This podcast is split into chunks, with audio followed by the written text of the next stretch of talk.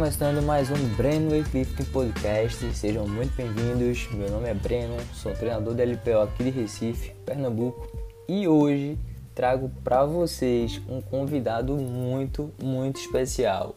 Nada mais, nada menos do que o maior atleta da LPO do nosso país, o homem mais forte das Américas, o quarto do mundo, nosso querido Fernando Reis. Isso mesmo, Fernando Reis. A gente gravou uma entrevista muito bacana, repleta de curiosidades sobre a carreira, os campeonatos, a iniciação, os treinadores, bastidores e muito mais. Hoje vocês acompanharão a primeira parte da entrevista, já que foi uma entrevista bem longa, eu decidi dividir em dois episódios. Hoje vocês vão estar acompanhando um pouquinho da carreira, campeonatos, bastidores e a segunda parte foram algumas perguntas que vocês me mandaram lá no story.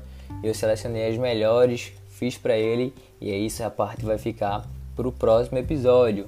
Mas antes de soltar o conteúdo de hoje, eu gostaria de agradecer a todo mundo que apoia esse podcast, seja ouvindo, compartilhando, dando algum feedback, sugestão, enfim, qualquer atitude que ajude esse projeto a crescer e levar cada vez mais conteúdo de qualidade sobre essa modalidade fantástica que é o levantamento de peso olímpico.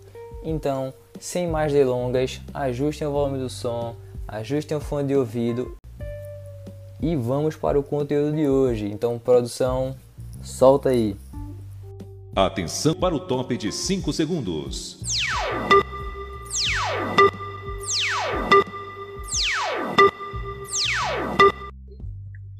Fala, Fernandão. E aí, Breno, beleza, meu amigo? Tudo bom, querido? Obrigado aí por Tudo aceitar bem? o convite. Tamo junto, meu irmão, tamo junto. Como é que tá? Treinou hoje? Pô, na verdade hoje não, hoje eu não treinei, que eu, que eu senti um pouquinho o joelho do lado direito.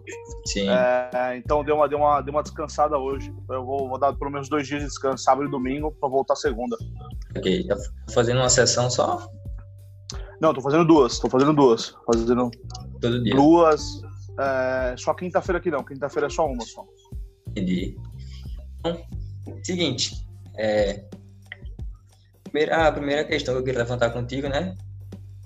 É sobre o teu início no esporte, né? Como é que foi o começo da, da tua iniciação dentro do LPO? Eu sei que tem influência da tua família, é, vai, foi a lifter, o Horácio participou de competição de LPO e tudo mais. Eu quero saber como é que foi essa, essa tua iniciação, onde é que foi, com quantos anos, quem foi o teu primeiro treinador? E contasse um pouquinho pra gente. Bom, eu, eu comecei aos 10, anos, 10, quase 11 anos de idade no Esporte Clube Pinheiros. É, na época, o meu pai era diretor do departamento de levantamento de peso e o treinador era o Edmilson Dantas, o Dimas. É, e eu sempre ia encontrar com meu irmão Horácio para que a gente fosse para casa junto. É, eu, eu, jogava bola e meu irmão treinava levantamento de peso. E um dia que eu fui encontrar com ele, o Dimas me chamou, falou: pô, você não, não quer tentar, não quer aprender um pouquinho da modalidade? E eu não fazia a mínima ideia do que era, né? Eu tinha 10, 11 anos de idade, eu era um, uma criança, um moleque. E, e, meu pai acabou incentivando, falou: Mé, você tem que vir, meu, vem, vem treinar aí que, que vai ser legal. Daí eu comecei a aprender os movimentos junto com o Edmilson. O Dimas é, me passava a parte técnica e passava algumas tarefas que eu tinha que levar para casa e aprender sobre a modalidade para trazer no próximo dia. Então, praticamente nos primeiros anos foi bastante aprendizado. É, essa parte técnica foi, foi muito é, apurada. É, o Edmilson sempre teve um, um, uma preocupação muito grande com a minha evolução. Ele sempre me segurou bastante para não ter nenhum tipo de lesão. Até porque na época não tinha muito material didático para iniciação com crianças. E antes disso, antes de eu começar, é, eu lembro que muito, muito, alguns familiares não queriam que eu, fizesse levantamento de peso. Falavam, meu, você tá louco, você não vai crescer, você é uma criança, vai afetar o seu crescimento. Daí meu pai, ele me levou na época no Dr. Joaquim Grava, que era o médico do, do, do Corinthians, que foi médico da Seleção Brasileira de Futebol também, e perguntou para ele, doutor, é, o moleque pode levantar peso?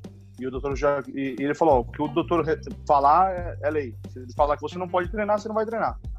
E daí, na época, o doutor falou: não, não tem problema nenhum. Ele, não vai, ele só vai conseguir fazer o que tiver dentro da capacidade física dele. Então, foi realmente isso que aconteceu. Aos anos, eu fui me desenvolvendo junto com o Dimas, a gente foi aprendendo bastante. é, ele foi me direcionando aí, toda essa iniciação foi no Esporte Clube Pinheiros desde sempre que eu tô, já represento o clube há mais de, de 20 e poucos anos aí de competição. Sim. E tu, antes do LPO, tu praticava alguma outra modalidade? Não entendi, cortou, fala de novo, Bruno. Antes do levantamento de peso, tu praticava uma, alguma outra modalidade? Praticava, praticava. Eu, eu fiz no Esporte Clube Pinheiros um, um, programa chamado CAD, onde você passa por todas as modalidades. Então eu fazia judô, eu fazia futebol, é, eu, eu, cheguei a fazer um pouco de jiu-jitsu com meu primo, fiz boxe também. Então passei por quase todas as modalidades eu passei e acabei me identificando mais com o levantamento de peso. Entendi.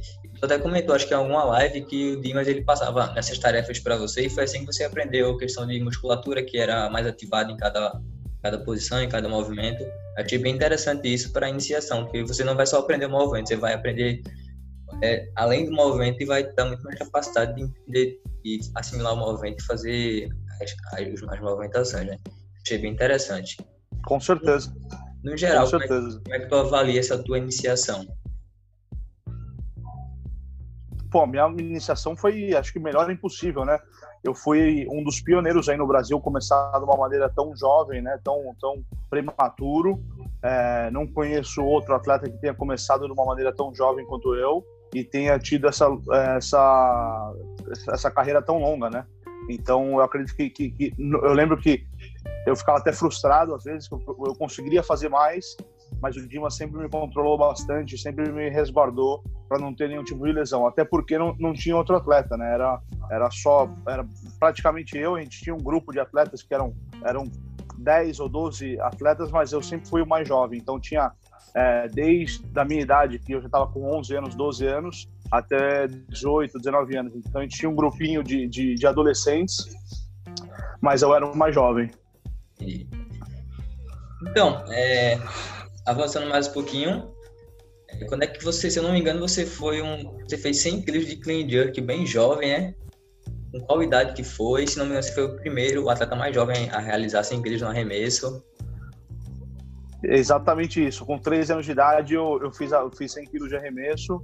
É, eu, a gente não chegou a, a, contabilizar isso, no, acho que no Guinness Book, mas foi o, o brasileiro mais jovem a levantar 100 quilos acima da cabeça. Então, aos 13 anos de idade, eu consegui esse feito. A gente fez é, 100 quilos de arremesso. Foi depois de dois, três anos de treino que a gente conseguiu chegar nessas marcas. Seguindo nessa questão de cargas, é, são marcas importantes, né? 100 quilos de snatch, quando é que chegou os três dígitos? Pô, eu, eu, eu, não tenho a data, na, já me perguntaram isso já, mas eu não tenho a data na cabeça, mas, mas foi rápido, a evolução foi rápida. Logo depois que eu fiz 100 quilos de arremesso, eu já fui 110, 120, e eu sempre mantinha o, o snatch muito próximo do, do clean and jerk. Sim. Então eu acredito que não mais do que eu devo ter feito, ó, em 2015, não, aos 15 anos de idade no Pan-Americano Sub-15 em Querétaro, eu fiz 125 de snatch e 140 e pouco de clean and jerk. Então, isso foi aos 15 anos de idade. Então, eu acredito que com 14 no máximo, eu já deveria estar fazendo já 100 quilos de snatch. Eu não lembro, não lembro ao certo. E, e agora a brincadeira de gente grande, né? É, 200 quilos de clean jerk, quando é, que, quando é que chegou? Tem mais ou menos essa referência? Pô, 200 quilos de clean and jerk, eu lembro que era um, era, era, uma, era um fato histórico, né? Eu lembro que o Edmilson chegou muito perto, ele fez 197 de clean and jerk, é, e a gente sempre falava desses 200 quilos, 200 quilos. O Lauri foi o primeiro brasileiro a fazer 200 quilos de, de, de clean and jerk no Brasil, é, e essa marca era uma marca nossa, e, meu, todo mundo olhava e falava, meu, 200 quilos de arremesso. e eu já cheguei a fazer 200 quilos de snatch já, então... É eu, eu, não lembro, eu não lembro quando foi, quando foi meu primeiro, meu, meu, meus primeiros 200 quilos de clean and jerk. É, acredito que em, em, competição foi em 2010, 2010 no Campeonato Mundial Juvenil na Bulgária. Exatamente. Eu fiz 200 essa semana, né? Exatamente. Eu fiz 205. Eu fiz 205. Mas 200 quilos eu não lembro também, não, não tem essa data, não tem essa data gravada. Eu peguei essa referência no, vídeo do Dimas que ele postou no Instagram. E com 18 anos você fez 200 de segundo tempo, né, do hack. Isso. Deu uma pesquisada, né? Mas Isso. e agora para fechar, né, essa questão de curiosidade de carga, 200 quilos de snatch. Quando é que chegou? Porque 200 quilos de snatch são, são pouquíssimas pessoas nesse mundo que, que fazem isso, né? pouquíssimas pessoas nesse mundo que fazem isso e eu tô correndo atrás dessa marca de novo. Eu já fiz é, três vezes em campeonatos internacionais e a, até agora, depois da cirurgia, eu ainda não consegui voltar nessas marcas, mas eu, eu fiz. A primeira vez que eu fiz 200 quilos de snatch foi no Campeonato Mundial de 2017 em Anaheim, aqui no, nos Estados Unidos. Sim, foi, sim. Eu fiz 200, 200 quilos de snatch e 240 de clean and jerk.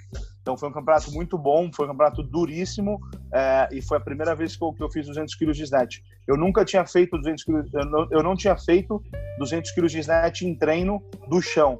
Eu tinha feito da caixa, mas eu nunca tinha feito do chão. E foi a primeira vez que a gente colocou na barra na competição e saiu. Então foi foi foi um feito histórico aí que são poucas pessoas, como você mesmo falou, poucas pessoas no mundo que chegam a fazer esse peso que é 200 quilos de snatch. E a sua maior marca atual é 201, né? 201, 201, exatamente. Você fez, você fez em 2018 no americano? Isso, isso mesmo. Fiz o Pan-Americano, 201 e 235, isso mesmo. E arremesso, qual que foi a tua maior marca em competição e da vida? Minha maior marca de competição foi 201 de snatch no Campeonato Pan-Americano e no Campeonato Mundial também de 2000 e 2018 eu fiz 201 de novo é, e em competição 240 de clean and jerk, mas eu já fiz o clean com 245 e 247. Eu errei o segundo tempo. É, eu fiz 242 quilos em competição aqui no Arnold Classic, só que era com, com na época que a Rogue não era homologada. Sim. Toda a competição aqui nos Estados Unidos é, é feita pela Rogue, então essa é uma marca que não é homologada. Ok. Então, seguindo aí né, sobre competições e tudo mais, como que foi a tua primeira competição? O que é que tu sentiu na hora? E até hoje, qual que foi a competição mais importante para você? Eu, eu, eu, eu penso que acho que a competição que foi um divisor de águas, até que eu fiz o post essa semana, que foi o Campeonato Mundial Juvenil, é, que se, eu, eu tinha como meta ficar entre os três melhores do mundo como juvenil. Caso eu não alcançasse essa meta, eu ia, eu ia procurar outro, outro ramo, eu ia desistir é, e não ia mais fazer o levantamento de peso. É, e eu lembro que na época eu até conversei com meu pai, ele falou: tá bom, vamos fazer o seguinte, então você quer, você quer ir treinar onde? Eu falei: pô, tem um cubano, Luiz Lopes, que eu acho que é um cara, um cara muito bom, um treinador duro, mas acho que é bom. E na época o Christian Escalante era o, campeonato, era o campeão pan-americano, campeão, do, campeão e recordista dos Jogos Pan-Americanos, na categoria super pesado. Chileno, um cara muito gente boa, amigo meu. Então eu acabei ficando seis meses treinando com ele e junto com, com o cubano Luiz Lopes. Sim. Então foi onde eu, eu, consegui evoluir bastante e consegui pegar essa medalha no Campeonato Mundial Juvenil. Essa competição para mim foi um divisor de águas e eu acho que acho que a competição que teve maior expressão foram os Jogos Pan-Americanos de 2011 em Guadalajara, onde foi a primeira vez que um, que um brasileiro se sagrou campeão dos Jogos Pan-Americanos e eu acabei quebrando todos os recordes. Para mim foi uma competição bem bacana também não me engano, também foi a primeira medalha de um brasileiro na modalidade, né? E fala de novo, cortou, Breno. Se não me engano, foi a primeira medalha de um brasileiro na modalidade, né? No americano. Da, me, primeira medalha de ouro. Já o, o Dimas tinha medalha de bronze. É, alguns outros atletas conseguiram medalha de bronze, mas de ouro foi a primeira na, na, história. Entendi. É, e compet, é, falando de competição mais importante, né? E você conseguiu um quarto lugar aí no Mundial de 2018, um quase terceiro lugar. E se não me engano, foi nessa competição que o atleta que foi em terceiro lugar caiu no doping, e aí ficou nessa ansiedade da medalha vir para você, e até hoje acho que nada, né? É, até agora nada, até agora nada. É, depois até vou te passar um documentário, saiu um documentário aqui, não sei se você chegou a assistir, saiu no, no All Things Team, já faz um tempo, chama é, the, the, the Lord of the Lifters mostrando todo, todo o problema de corrupção em relação à, à Federação Internacional, é, os escândalos de dopagem, isso tem bastante coisa. Então, é, esse atleta que caiu é um atleta do Uzbequistão, é um atleta muito forte, que ele sempre, pô, todas as competições eu, eu não prestava atenção nele e ele acabava ganhando de mim. É, sempre, pô, na, na, na, última tentativa ele colocava um quilo a mais e acabava ganhando. E, e ele acabou sendo pego no doping só que eles não, a, a Federação Internacional não declarou se foi em competição, se foi fora de competição, qual foi a substância, é, nada disso foi declarado. Até porque é, eu acredito que como a, a corrida para os Jogos Olímpicos, se tivesse mais um caso de doping no, no, no país do Uzbequistão, eles seriam banidos, banidos do, do, do, dos Jogos Olímpicos. Então daí acho que entra uma parte muito forte aí é, de acertos por debaixo do pano aí para o país continuar nas Olimpíadas. Né? Esse assunto aí de, de, política é muito, muito delicado, é um assunto que eu fico, eu fico muito lá quando eu começo a conversar sobre isso, porque assim, eu comecei a conversar com algumas pessoas, né, me aproximar de algumas pessoas aqui do país e treinadores que tiveram problemas com a federação e comecei a saber de algumas coisas, você fica meio triste assim a querer desenvolver projetos. E vou deixar essa parte um pouquinho mais para o final, porque teve um episódio bem marcante na sua carreira, mas vamos Sim. seguir. É, para fechar essa primeira essa parte sobre os treinadores, né? Qual, que, qual a importância você dá para os seus treinadores na sua carreira a quem você é hoje como atleta, para o que você conquistou, pra, enfim, porque hoje você, você é o maior atleta da LPL do, do Brasil. Então, eu creio que eles tiveram um peso importante para você. Eu queria que você falasse um pouquinho sobre isso. Pô, eu acho que a importância do treinador é, é fundamental, né? Para ele mostrar para o atleta que o atleta é capaz de, de acabar desempenhando um, um, um, uma marca ou algo que ele nunca fez antes. Então é muito importante para traçar o treinamento, muito importante para traçar o objetivo e ajudar o atleta a chegar nesse objetivo. Eu sempre tive muito claro é, em relação ao meu objetivo, que era ser, pô, ser o melhor do mundo. Então isso eu já tive já desde pivetinho, desde moleque, eu só assistia só é, só os caras mais fortes na época, que eram Chinichev, Alexander Kurlovic, Pizarenko. Então todos esses caras eu assistia muito fita, na época era VHS, eu assistia fita de VHS das competições de 1988 Seul, 1996 é, é, Atlanta, então assistia muito essas competições e tentava acompanhar as marcas deles. E nunca é, eu olhava para o cenário nacional. É, mesmo sendo jovem, eu já tinha, já, já tinha essa, essa, essa visão. É, e em relação aos treinadores, eles foram muito, muito importantes. O Edmilson na parte de formação, na parte de, de parte técnica, tudo isso foi, foi a minha o meu alicerce na modalidade. Me ajudou muito e me segurou muito a não é, me machucar, querer colocar mais peso, querer é, antecipar o processo. E o, o, o, cubano Luiz Lopes foi, foi o cara que, que entrou com uma parte militar, uma parte muito forte de treinamento, que realmente quem só, só, só quem é só quem é sabe, não, não é não, não é para qualquer um, não é para qualquer um. O processo realmente é um processo é, muito duro, muito muito é, militar mesmo para você chegar e ser o melhor do mundo. Então, você tem que ter isso muito claro na sua cabeça. E esses dois processos foram muito bons, tanto para mim quanto para o meu irmão. Atualmente, eu trabalho com meu irmão, que ele, que ele trabalha como meu coach, e a gente aprendeu muito durante esses dois processos. E agora eu consigo é, balancear um pouco e tentar tirar um pouquinho o, o melhor dos dois mundos para conseguir continuar a minha caminhada e conseguir pegar essa medalha nas Olimpíadas, que é o nosso objetivo.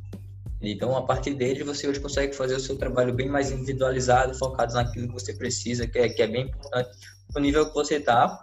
E como o esporte está crescendo aqui no Brasil, é muito importante pessoas, por exemplo, como eu, que está indo buscar conhecimento. Tá dentro da nossa região, a gente está formando atletas. Talvez um dia formar um, um Fernando Reis da vida, um até melhor. Espero que alguém dê essa sorte aqui no Brasil, porque capacidade a gente tem, gente, pessoas a gente tem com certeza muitos, muitos talentos para qualquer esporte. Mas aí com certeza. aquela questão da política de novo que eu vou deixar aqui pro finalzinho, tá? é, sobre bastidores de competição, cara, como é que muita gente não entende assim, a dinâmica da competição do LPO, acha que é só chegar lá e levantar peso. A verdade é, mas tem a importância do treinador para estar tá lá verificando os outros atletas, pedidas de carga e tudo mais. É, para quem não sabe como que é uma competição de LPO, o atleta tem três tentativas para fazer o maior, o maior peso de snatch, três tentativas para fazer o maior peso de clean jerk.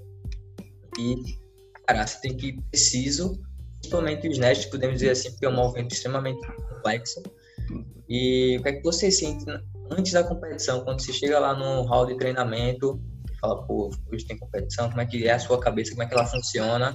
E quando é que você vê os atletas né, chegando lá e fala, pô, como é que você se sente nesse, nesse momento? Acho que o, o dia da competição é o dia para mim. É, hoje em dia eu consigo ver com muito mais clareza, né? Eu tenho, eu tenho uma, um prazer muito grande de competir.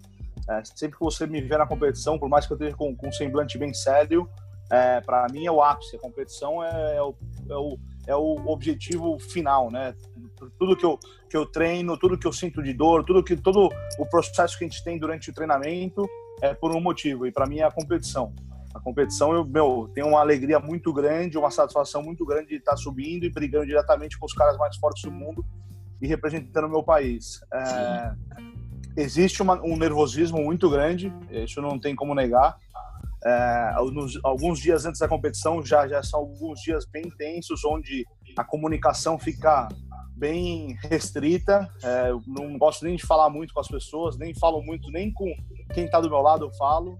É, realmente é, é, é, um momento de muita é, introspecção, você, você, acaba ficando é, realmente revendo tudo que passou. Isso, isso quando eu, tento analisar agora dessa maneira. Às vezes é melhor quando acontece tudo de uma maneira naturalmente, você não você não pensa tanto a respeito da competição. Mas eu gosto agora de, de aproveitar esse momento e tentar realmente focar o máximo possível. E no dia da competição existe um nervosismo muito grande, mas a partir do momento que eu começo a aquecer, eu já começo já a, a transformar esse, esse nervosismo numa energia maior para conseguir desempenhar um papel ainda melhor na competição. Então, a partir do momento que você consegue controlar esse nervosismo e, e, e fazer com que ele se torne um, um, uma energia a mais, um, uma gasolina a mais, você consegue é, colocar na competição e, e, ter sucesso. Eu pergunto isso porque hoje você atingiu um nível muito massa no mundial, né? E você tem a oportunidade de competir com, acho que o maior atleta da, da história do LPO, que é o Lacha, né? Que Exatamente. Torço, torço muito para que ele faça 500 de total futuramente. E acho que você também, como atleta do esporte, também. a gente torce muito. Também. A marca que ele quebra é algo fantástico. A gente ficar... Ele treinando, eu vejo ele treinando nos vídeos aqui no YouTube, eu fico, nossa, velho, a galera fica gosta muito você tem a oportunidade de ver ali ao vivo, né? Apesar de que você tá competindo, tá focado na sua competição, obviamente, mas desenhos da competição, nos rolos de treinamento, né? Que rola aquelas gravações do Hook Grip, do ATG, que é bem massa. E você tem a oportunidade de, de ver os caras treinando. Como é ver o Lacha treinando? Você já teve essa oportunidade e como é competir com ele, né? Pedir ali o, o mesmo bastidor. Você já falou uma vez que achei bem interessante quando você tá, tipo, a ponto para competir, já tá no ápice da, do seu aquecimento para competir, o cara tá chegando, tá indo sentar, tá começar a aquecer ainda. Então fala um pouquinho disso, desse cara também pra gente, como é competir ao lado dele e tudo mais. O Lacha é, sem sombra de dúvidas, o melhor atleta da atualidade. É, não tem nenhum atleta na atualidade que levanta um peso que nunca foi levantado na história da humanidade. É, só para colocar em, em, em perspectiva, é, tem o, o Lu Jiaojung, que é um chinês que é fantástico, muitas vezes campeão mundial, recordista mundial, é, campeão olímpico. É, ele na categoria, ele está na categoria agora 81 quilos, mas Isso. quando ele competia na categoria 77 quilos, é, só para você ter como perspectiva, ele faz 170, 170 e pouco de snatch e 200, 200 e pouco de clean jerk. Na década de 80 tinha um atleta chamado Yuri Vardanian, é, não, não, era o, não, não, era o Yuri, Yuri Vardanian, desculpa, era o é, não, Yuri Vardanian, ele mesmo. Na categoria na época era até 78 quilos ou, ou 79, ele fazia 182 de snatch e 230 quilos de clean jerk. Então levantava muito mais peso do que se levanta atualmente na mesma categoria. E o único atleta que levanta um peso que nunca foi levantado na história da humanidade é o Lasha Talagaz. Então é, é, é, muito interessante ver o cara treinando. É, ele, todo, toda a equipe, ele tem um staff muito grande que vem com ele, trabalha com ele. Todos são muito gente boas. Quando os caras me encontram com a gente, vêm vem conversar. É, eles têm um pouquinho de restrição na, na fala, eles não falam muito bem inglês mas dá para ver que pela, pelo intuito dele de conversar, de vir cumprimentar, dá para ver que eles são muito bacanas. Então eu sempre tive é, umas experiências boas treinando junto com ele, já na plataforma do lado dele, é, vendo o treinador dele que foi também um foi também também campeão olímpico. É, então é, é, o pessoal meu fantástico, é bem bem bem bacana viver essa geração e assistir o cara aí quebrando todos os recordes mundiais possíveis consistência também com o que ele faz, né? ele dificilmente sofre. Principalmente no snatch. No clean jerk eu disse, eu disse, que eu nunca vi ele sofrer no clean jerk. Acho que não, não sei se foi o europeu do ano passado ou o mundial. Ele deu uma leve fraquejada na primeira tentativa de clean jerk, achei até estranho. E depois na última carga dele, eu acho que ele fez 264, se não me engano. E tipo, 264 parecia que nem, nem tinha peso, cara. E é isso mesmo. A primeira vez que eu digo que eu vi ele fraquejar com carga pesada foi num vídeo do YouTube, do, do Instagram, que ele fez 267 não oficial, ele fez 221 não oficial e 267 Exatamente. Oficial. E no 267 o jerk dele ali foi realmente sofrido. Mas é, é muito, impressionante, é muito impressionante isso. É, ainda sobre bastidores, né? Curiosidades de bastidores. Muita gente fica me perguntando isso. Sobre... Pergunta para o Fernando sobre bastidor. É, uma vez você comentou um negócio que eu achei bem engraçado sobre atletas de outras nacionalidades, né? Acho que os armenos, não sei, de questão de cheiro, né, cara? De, os caras, eu achei bem engraçado isso, velho. Contou. Armeno, armeno, iraniano, os caras são fedidos, porra, é no, é no nível avançado aí, não é, no, não é moleza, não. Os caras são diferenciados mesmo. Não dá nem para treinar três plataformas perto, tem que treinar no outro lado do ginásio. Entendi. É... Pô, esqueci. Bastidores e tudo mais. Tem muita, muita coisa aqui. Então, é, voltando. É, sobre a sua lesão, né, velho? Foi. Você teve a lesão. Quando eu te conheci no curso, foi em dezembro de 2018, se não me engano. Você falou que tava, tinha rompimento parcial do, do tendão do, do quadríceps. Você ainda não fez, não, não, não optou por fazer a cirurgia e depois você teve que fazer. Como é que foi essa cirurgia? Como é que foi essa parada? Porque para um atleta em alto nível, que tá ali galgando é, altas posições no alto escalão mundial da modalidade, você escolher assim, pô, opero ou não opero, é uma decisão que é realmente sofrida, porque você vai ficar um tempo sem fazer, e como é que vou recuperar depois? Será que eu vou chegar no mesmo nível? Então, para você, como é que foi essa decisão de fazer a cirurgia e como é que foi a volta? Que você contasse um pouquinho. É, essa decisão foi tomada junto com, com, o corpo técnico do Comitê Olímpico Brasileiro. É, o doutor Caio Delia, ele fez uma avaliação e falou, oh, Fernando, depois eu senti muita dor antes do campeonato de 2018. Eu já tinha é, essa é uma lesão que foi crescendo, foi crescendo. A primeira primeira sintoma que eu senti foi em 2014 no Campeonato Pan-Americano, onde eu ganhei o snatch, eu estava aquecendo pro, pro, pro clean and jerk e eu fiz um clean com 215 quilos e senti um estalo no meu joelho esquerdo. E logo depois disso eu senti muita dor e não consegui continuar na prova. E essa lesão ela foi crescendo, foi crescendo. Eu, tinha, eu tive um rompimento de 50%. É, antes do campeonato de 2018, onde eu, fi, onde eu fiquei em quarto colocado, uns dois meses antes eu senti muita dor. Sim. Fizemos a avaliação. É, o doutor falou: ó, tá, a, a ruptura está cada vez maior. Vai romper total e, e o quadríceps vai subir. Vai ser realmente algo feio é, e muito difícil de recuperar. É, eu sugiro fazer essa cirurgia para a gente fazer o fortalecimento do tendão. Você está com um rompimento de quase, quase 80%. Então ele falou: ó, eu, eu falava para ele, mas eu me sinto forte, doutor. Ele falou: é muito simples, o seu músculo está forte, só que o cabo de aço, que é o tendão, está em 20%. Ele falou: vai estourar, é uma questão de tempo. Vai estourar, e quando estourar vai ser feio.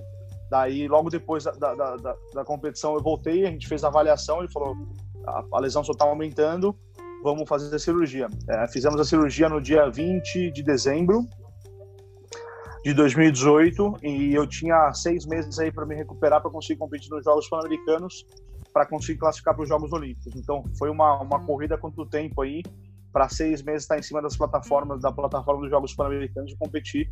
Eu consegui competir relativamente bem, fiz 190, 230, foi uma marca uma marca boa, é, até mesmo quando eu estou 100% fisicamente, 180, 190, 230 é uma marca forte. E, mas não foi fácil. Até hoje eu, eu, eu, faço fisioterapia, até hoje eu faço fortalecimento, até hoje eu ainda sinto um pouquinho de restrição em relação à flexibilidade, é, até hoje eu sinto um pouquinho de, de é, desbalanço e desproporção entre as pernas. Eu tenho a perna direita um pouco mais forte do que a esquerda, então meu quadril fica um pouco desbalanceado, a posição, principalmente no snatch, não fica muito confortável, a posição de saída fica bem, bem é, diferente. Mas a gente está adaptando, estamos adaptando. Tudo a gente, o ser humano é capaz de fazer o que quiser. É só você é. realmente acreditar e, e, e criar caminhos para que aconteça. Então, é, não foi fácil, não foi fácil. Eu fiquei por muito tempo aí, depois que eu fiz a cirurgia, sem poder andar. É, cirurgia de joelho não é fácil, a recuperação é bem, bem, bem complicada e dolorosa. Mas em seis meses eu já estava competindo, já estava em cima da plataforma e a gente ganhou aí pela terceira vez os Jogos Pan-Americanos. Eu assisti esses Jogos Pan-Americanos tava mais por dentro da modalidade e a galera, pô, ele vai levantar quanto? Não, ele vai tranquilo, ele tá voltando de lesão. Realmente você competiu tranquilo, até porque na de nível, né? Seu nível aqui na, na América, na, nas Américas, ser o homem mais forte das, Américas, das Américas, não é não tem alguém assim que chega e bate de frente com você, cara. É, realmente, se chega para competir, é uma competição que você se testar, mas passa por cima porque seu foco é realmente um mundial, uma Olimpíada. Com, com certeza, com certeza. Tem que ser, tem que ser sempre competir bem aqui na, nas Américas, mas o objetivo maior sempre é o mundial e a Olimpíada. É, esse é o objetivo maior. Hoje você não compete mais na nacional, né? Não... É difícil, bem difícil competir no campeonato nacional. É, é, às vezes é, até deslocamento, ir até o Brasil, competir num local diferente, é, o risco às vezes não, não, compensa. Então é melhor só fazer os campeonatos internacionais um pouquinho mais fortes para conseguir preparar para pro, os Jogos Olímpicos. Porque além dos níveis serem mais fortes, tem a questão de o que mais importa para você é pontuar o ranking classificatório para as Olimpíadas, né? E como é que Justamente. funciona? Como é que funciona mais ou menos isso? É, de competição, quantas competições tem que fazer, pontuação. Eu sempre tive muita curiosidade. Eu tive no Rio de Janeiro agora e eu conheci a Natasha, não sei se você conhece a Natasha da 49. Sim. Que Sim. tá aí na briga para ir para Tóquio, sendo muito, tem muito amigo dela, é, trazer ela aqui no, no podcast para conversar um pouquinho. Mas eu nunca tive, eu sempre fiquei muito muito curioso quanto a isso, como é que funciona a questão de competição, pontuação, o cara que é campeão, por exemplo, de uma competição, ele já classifica direto? Como é que funciona essa questão? Existem dois critérios. Agora, a, a, a Federação Internacional mudou o critério de classificação. Antes, a vaga pertencia ao país, não ao atleta. Agora, existem dois critérios de, de, de classificação. Um é se você estiver entre os 10 melhores do mundo pelo ranking mundial, é, você automaticamente está nos Jogos Olímpicos. Você precisa participar de seis campeonatos, sendo, sendo dentre eles dois campeonatos ouros. Então você tem que participar dos dois campeonatos mundiais é, antecedentes aos Jogos Olímpicos e dentro de um período de, de dois anos participar de seis campeonatos é, fazer todo o protocolo de exame de dopagem, tudo isso para você conseguir classificar. A outra maneira é que o país participe com a equipe nos dois mundiais antecedentes aos Jogos Olímpicos e consigam uma série de pontos. Essas, esses pontos vão determinar quantas vagas o país o país consegue conquistar. E daí depois, geralmente, é, que o país tem as vagas, eles acabam distribuindo é, com os atletas que tenham a maior chance de, de ir bem nos Jogos Olímpicos. Entendi. Estava até conversando com algumas pessoas. A China, por exemplo, é muito cara bom. E na 8-1 tem o Lu Xiaojun, que ele tá velhinho já, acho que vai ser a última Olimpíada dele. E também tem o, o Li que é atleta mais jovem, mas que bate de frente com ele em marca, está muito bem, o, o menino. Ele tem 20 ou 21 anos. E, como você falou, a vaga pelo país, o cara vai escolher realmente quem é o mais forte. Eu fiquei com essa dúvida, pô, será que vão realmente deixar o mais novo competir, mesmo ele estando num nível bom para ele já se preparar, ou vão fazer com que o Luciano João compita aí a sua última competição e vai sair bem com certeza.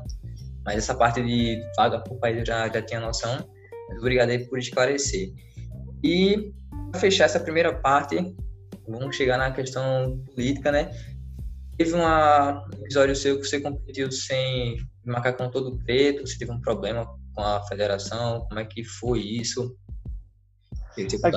É, teve em 2017, quando eu me mudei aqui para os Estados Unidos, é, eu vim treinar aqui nos Estados Unidos, tive uma oportunidade e acabei desenvolvendo meu trabalho por aqui. E teve o Campeonato Pan-Americano, que aconteceu aqui nos Estados Unidos, justo aqui na cidade de Miami, onde eu, onde eu sou residente. E, e o, o, Brasil acabou não, não, não me colocando, no caso a Confederação Brasileira acabou não me registrando na competição, alegando que eu não tinha competido no Campeonato Nacional. É, e, mas eu, ao mesmo tempo que teve o Campeonato Nacional, eu fiz um campeonato aqui nos Estados Unidos, que foi o USA é, Open, e eu fiz umas marcas só para mostrar o quanto que eu estava tava bem, em uma condição boa. Mandei para a confederação, não recebi nenhum retorno, e fiquei aguardando a, convocação para o Campeonato Pan-Americano. Convocação essa que nunca veio, é, e realmente o campeonato aqui no, no, quintal da minha casa. Então, quando aconteceu isso, é, a gente teve que entrar com um processo aí no Brasil, realmente demonstrando que eu sou o melhor atleta do, do, da modalidade, na minha categoria, que eu deveria estar representando o Brasil. É, a história é longa, eu vou tentar resumir rápido. É, a gente conseguiu uma liminar através aí do, do, do, de uma juíza em São Paulo, falando que, que, eu, que a confederação deveria me inscrever na competição, é, obrigando a confederação a me inscrever na competição. A confederação me inscreveu na competição, eu tive que apresentar o meu caso é, na frente de todos os, os presidentes de confederações da, da, das Américas, então todos os países sentaram, eu tive que apresentar o meu caso foram duas, três horas de reunião, eu, eu argumentando e a confederação argumentando contra, querendo que eu não, não competisse. É, eu consegui entrar na competição porque eles viram realmente que foi um algo é, bem bem sem explicação nenhuma, né? Como é que você vai tirar seu atleta da competição, um cara que vem aqui para ganhar medalha de ouro, que vai trazer resultado para o seu país, ele não vai competir, não vai representar o seu país. Daí eu consegui entrar na competição oficialmente, só que um dia antes de começar a competição, existe a checagem, a checagem dos atletas e geralmente todos as, os países levam um atleta como reserva, caso algum atleta se machuque, o atleta entra como reserva para suprir essa, essa necessidade. E, só que o, o, país ele tem que declarar durante essa conferência, falar, ó, meu atleta reserva vai ser fulano de tal. E esse atleta fica como extra oficial. E daí teve essa, essa, essa auditoria, essa auditoria não, teve essa conferência dia antes de começar a competição. E o país, a confederação, me deixou como extra-oficial. Ou seja, eu não fazia parte do, do time, mesmo depois de todo o processo que a gente tinha brigado na justiça, enfim, para conseguir competir no Campeonato Pan-Americano. Mesmo com isso, é, os, os, dirigentes da competição falam, pô, Fernando, os dirigentes da Pan-Americana falam, pô, Fernando, o Campeonato Pan-Americano sem você não é Campeonato Pan-Americano. A gente, a gente precisa de você para promover o evento, para fazer tudo o que tem que ser feito. Bom, vem, vamos, você, você vai competir. É, vamos fazer o seguinte: é, você não vai levar a medalha porque o seu país não te registrou oficialmente. Porém, se você quebrar, se você quebrar os recordes, os recordes vão, vão, vão, vão contar. Então eu fui pelos recordes, eu fui para tentar quebrar os recordes mundiais. Esse era um recorde, eh, os recordes pan-americanos, que esse é um recorde que que estava muito tempo, que era de 197 quilos de snatch do Shane Heyman, e a gente fez 198 quilos de snatch, quebrando esse recorde que já estava já, sei lá, 15 anos, 20 anos na, nas Américas. Então foi, foi, foi, foi bem bacana a competição, eu estava bem fisicamente, e depois disso é, tudo voltou ao normal. É, hoje em dia eu trabalho diretamente aí com o Comitê Olímpico Brasileiro, eles, eles é, fazem todo, toda a estrutura necessária e tem um corpo técnico muito grande que me acompanha para que eu consiga chegar bem nas competições. Eu até, você, você teve esse ano, no começo do ano lá, não foi no, no COI, no COB, estava no Rio e aí eu vi você lá no, no comitê, até mandei mensagem porque eu estava bem pertinho, mas Sim. foi você foi falar, fazer bateria de teste e tudo mais. E para fechar essa primeira parte, como é que foi essa mudança né, de São Paulo para Miami? Acho que além da questão logística, né? Que pô, São Paulo é uma cidade, uma cidade bem caótica e você tem que pô, ir para fisioterapia, tem que treinar, tem que ir para casa, tem que comer. O que te motivou a sair de São Paulo e morar em Miami? Se você já tinha é, residência aí, como é que foi essa mudança? Bom, para mim foi, foi uma oportunidade de negócios que eu tive aqui. O meu, meu primeiro sócio aqui, que era o Eduardo Ferrino, ele era dono da academia e eu vim dar um seminário para ele em 2013 e ele acabou, a gente acabou virando amigo. E logo nesse ano de 2017 ele abriu o próprio espaço, falou: pô, Fernando, vem para cá trabalhar comigo. Você vai ser responsável pela área de levantamento de peso olímpico. Então, pô, não pensei duas vezes. Subi no avião e vim para cá. E já estou aqui já há mais de três anos, né? Três anos, três anos e pouco, desenvolvendo um trabalho e treinando ao mesmo tempo. Então, eu treino, a gente tem um grupo de pessoas que a gente treina, a gente faz uma assessoria para algumas empresas que, que, são plataformas online Sim. e eu faço, continuo desenvolvendo meu treinamento para chegar bem no, nos campeonatos. É, mas foi mais uma, uma opção que, que a vida aí me proporcionou e, e que em termos, como você mesmo falou, em termos de logística, é algo um pouquinho mais simples. São Paulo por mais que eu tenha uma estrutura, sempre tive uma estrutura muito boa no Esporte Clube Pinheiros, é, existe um, um, fator que é o fator do deslocamento, né? Qualquer lugar que você vai em São Paulo é uma hora, uma hora e pouco no trânsito. Então, quando você tem que ir, ir e voltar no mesmo dia é, para o treino, pô, você vai demorar, você vai ficar pelo menos umas quatro horas no trânsito aí dentro do carro, preso dentro do carro. Então, em termos de logística, foi algo, algo bem, bem, bem bacana. E aí, atualmente você mudou de academia, né? Isso, isso mesmo. Atualmente eu mudei de academia, agora eu trabalho na, na Hybrid Performance Method, que é uma plataforma aí que atende o mundo inteiro, e eu sou responsável pelo programa de levantamento de peso olímpico. Muito massa. Aí isso foi bem possível para você também, né? Com certeza, com certeza. Foi bem bacana. Top. Então, Fernandão, essa foi a primeira parte. É, galera, entrevista pesada. Momento ímpar da minha carreira, entrevistar um atleta olímpico, referência no nosso país.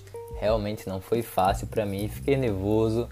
Não sou repórter, tava ali ao lado do meu ídolo, de frente pro meu ídolo, na verdade, conversando, tentando fazer perguntas que agregassem conteúdo para vocês, não fazer apenas mais do mesmo.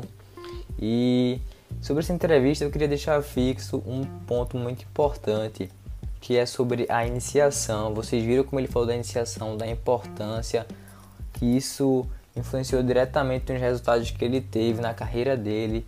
Então, para você que é iniciante e a gente não tem a cultura do peso, não tem a cultura do LPO, a gente tem que fazer uma iniciação bem feita, prática técnica, com qualidade, com segurança, com paciência, bem orientada por pessoas que sabem o que estão fazendo, que praticam a modalidade, que sabem passar a modalidade, né? Que estudam a modalidade, enfim. Isso nos vai, vai nos dar base para praticar de forma segura e ter longevidade na prática do LPO. Sem pressa, paciência é o segredo. Domine a técnica e progrida aos poucos, sempre com boa orientação. Tá? Nada é da noite para o dia, então fica a dica. Espero que vocês tenham gostado. Sigam o podcast, está disponível nas principais plataformas. Compartilhem com todo mundo. Me marquem lá no story do Instagram. Qualquer sugestão, feedback, elogio, enfim, mandem lá no meu direct e o link vai estar aqui na descrição, tá? Então, um muito obrigado e até a próxima. Que a força do bigode esteja com vocês.